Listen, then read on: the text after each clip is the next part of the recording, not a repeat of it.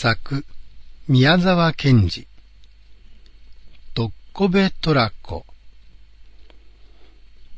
おとらぎつねの話は、どなたもよくご存知でしょう。おとらぎつねにもいろいろあったのでしょうか。私の知っているのは、どっこべトラコというのです。どっこべというのは名字でしょうか。トラというのは名前ですかね。そうすると、名字が様々で、名前がみんな虎という狐があちこちに住んでいたのでしょうか。さて昔、トッコベトラコは大きな川の岸に住んでいて、夜網打ちに行った人から魚を取ったり、買い物をして町から遅く帰る人から油揚げを取り返したり、実に始末に終えないものだったそうです。欲深のじいさんがある晩ひどく酔っ払って町から帰ってくる途中、その川岸を通りますと、ピカピカした金蘭の上下の立派な侍に会いました。じいさんは丁寧にお辞儀をして行き過ぎようとしましたら、侍がぴたりと止まって、ちょっと空を見上げて、それから顎を引いて、六兵を呼び止めました。秋の十五夜でした。はいや、しばらく待て。そちは何と申す？へいへい。私は六兵と申します。六兵とな。そちは金貸しをわざといたしおるな。へいへい。御意の通りでございます。手元の金子はすべてただいまご用立ていたしております。いやいや、拙者が借りようと申すのではない。どうじゃ、金貸しは面白かろう。へい、ご冗談。へいへい、御意の通りで。拙者に少しく不要の金子がある。それに遠国に参るところじゃ。預かっておいてもらえまいか。もっとも、拙者も数々敵を持つ身じゃ。万一途中相果てたなれば、金子はそのまま措置に使わす。どうじゃ？えい、それはきっとお預かりいたしまするでございます。さようか。あいや、金子はこれにじゃ。そち自ら蓋を開いて一応改めくれい。えいや、はい、や。侍は懐から白いたすきを取り出して、たちまち十字にたすきをかけ、ごわりと袴の桃立ちを取り、トントントンと土手の方へ走りましたが、ちょっとかがんで土手の影から千両箱を一つ持って参りました。はは、こいつはきっと泥棒だ。そうでなければ偽金使い。しかし何でも構わない。万一途中相果てたなれば、金はごろりとこっちのものと、六平は一人で考えて、それからホクホクするのを無理に隠して申しました。へいへい、よろしゅうござります。御意の通り、一応お改めいたしまするでござります。蓋を開くと、中に小判がいっぱい詰まり、月にギラギラ輝きました。はい、やっと、侍は千両箱をまた一つ持って参りました。六平はもっともらしくまた改めました。これも小判がいっぱいで月にギラギラです。はい、や、はいや、はいや。千両箱は皆で遠ほどそこに積まれました。どうじゃ、これだけをそち一人で持ち参れるかの？もっとも措置の持てるだけ預けることといたそうぞよ。どうも侍の言葉が少し変でしたし、そして確かに変ですが、まあ六平にはそんなことはどうでもよかったのです。へい、へい。何の千両箱の銃や底箱、きっときっと持ち参るでござりましょう。うん、さようか。しからば、いざいざ、持ち参れ。へいへい。うんとこしょ。うんとこしょ。うーんとこしょ。うーんとこしょ。豪気じゃ豪気じゃ。措置はさほどになけれども、措置の身に沿う抑心が現に大力じゃ。大力じゃのう。褒め使わす。褒め使わす。さらばしかと預けたぞよ。侍は銀線をパッと開いて感服しましたが、六平はあまりの重さに返事も何もできませんでした。侍は扇をかざして月に向かって、それ一芸ある者は姿見にくし、と、なんだか陽曲なような変なものを低くうなりながら向こうへ歩いて行きました。六平は塔の千両箱をよろよろ背負って、もうお月様が照ってるやら、道がどう曲がってどう登ってるやら、まるで夢中で自分の家までやって参りました。そして荷物をどっかり庭に下ろして、おかしな声で外から怒鳴りました。開けろ、開けろ、お帰りだ。大臣様のお帰りだ。六平の娘が戸をガタッと開けて、あれまあ、父さん、そったに砂利しょって何しただす、と叫びました。六平も驚いて、下ろしたばかりの荷物を見ましたら、おやおや、それは土手の不審の塔の砂利俵でした。六平は、くーくーくーっとなって、白い泡を吐いて気絶しました。それからもうひどい熱病になって、二ヶ月の間というもの、とっこべトラコに騙されだ。ああ、騙されだ。と叫んでいました。皆さん、こんな話は一体本当でしょうか？どうせ昔のことですから誰もよくわかりませんが、多分嘘ではないでしょうか？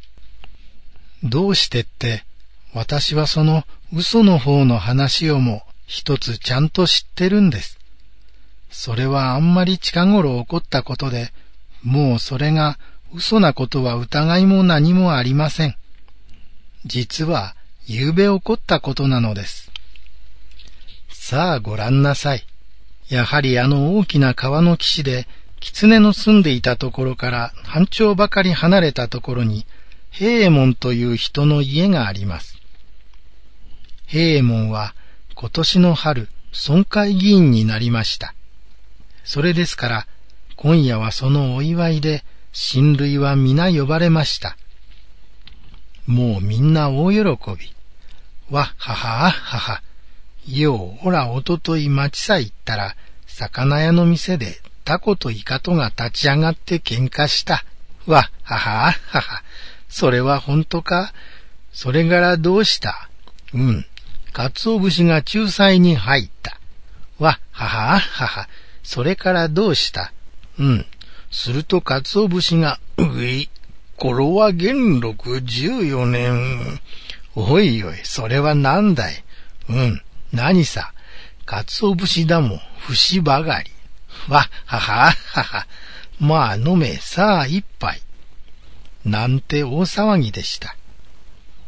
ところがその中に、一人一向笑わない男がありました。それは小吉という青い小さな意地悪の百姓でした。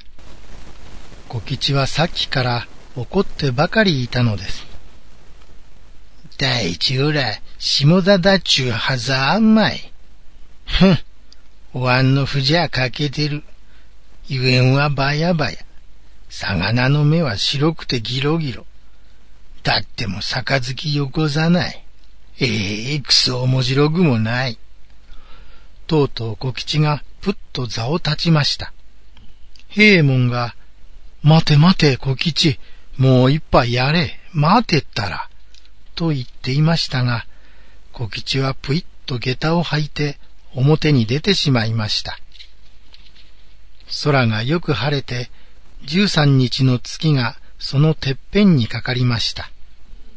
小吉が門を出ようとしてふと足元を見ますと、門の横の他の黒に、疫病よけの源の大将が立っていました。それは竹半紙を一枚貼り付けて大きな顔を描いたものです。その源の大将が青い月の明かりの中でことさら顔を横に曲げ、目を怒らせて小吉を睨んだように見えました。小吉も怒ってすぐそれを引っこ抜いて田の中に投げてしまおうとしましたが、にわかに何を考えたのか、にやりと笑って、それを道の真ん中に立て直しました。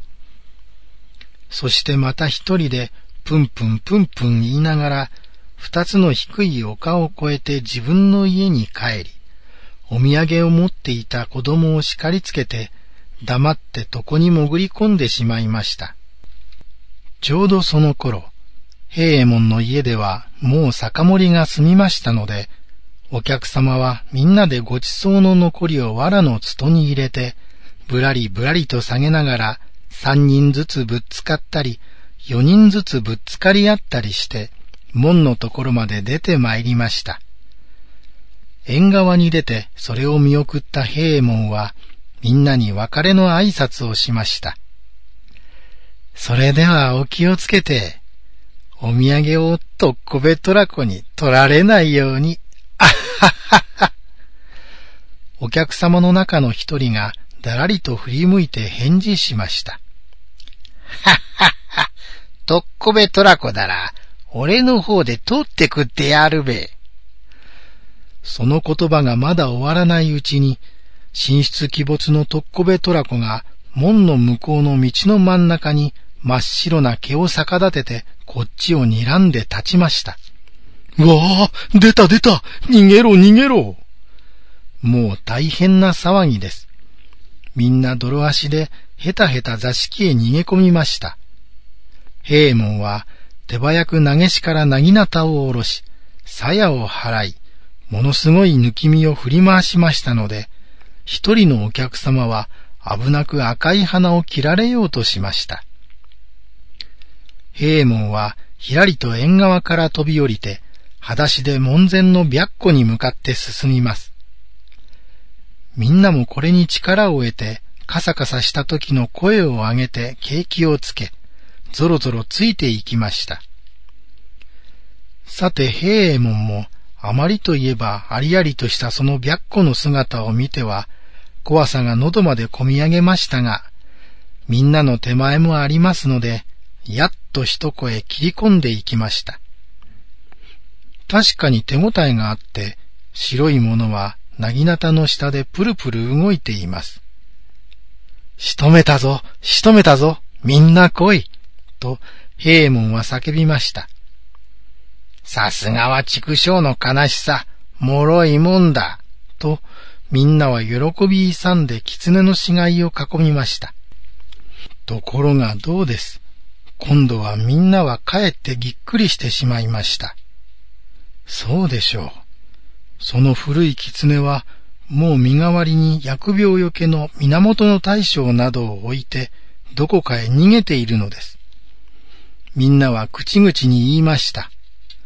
やっぱり古い狐だな。まるで目玉は火のようだったぞ。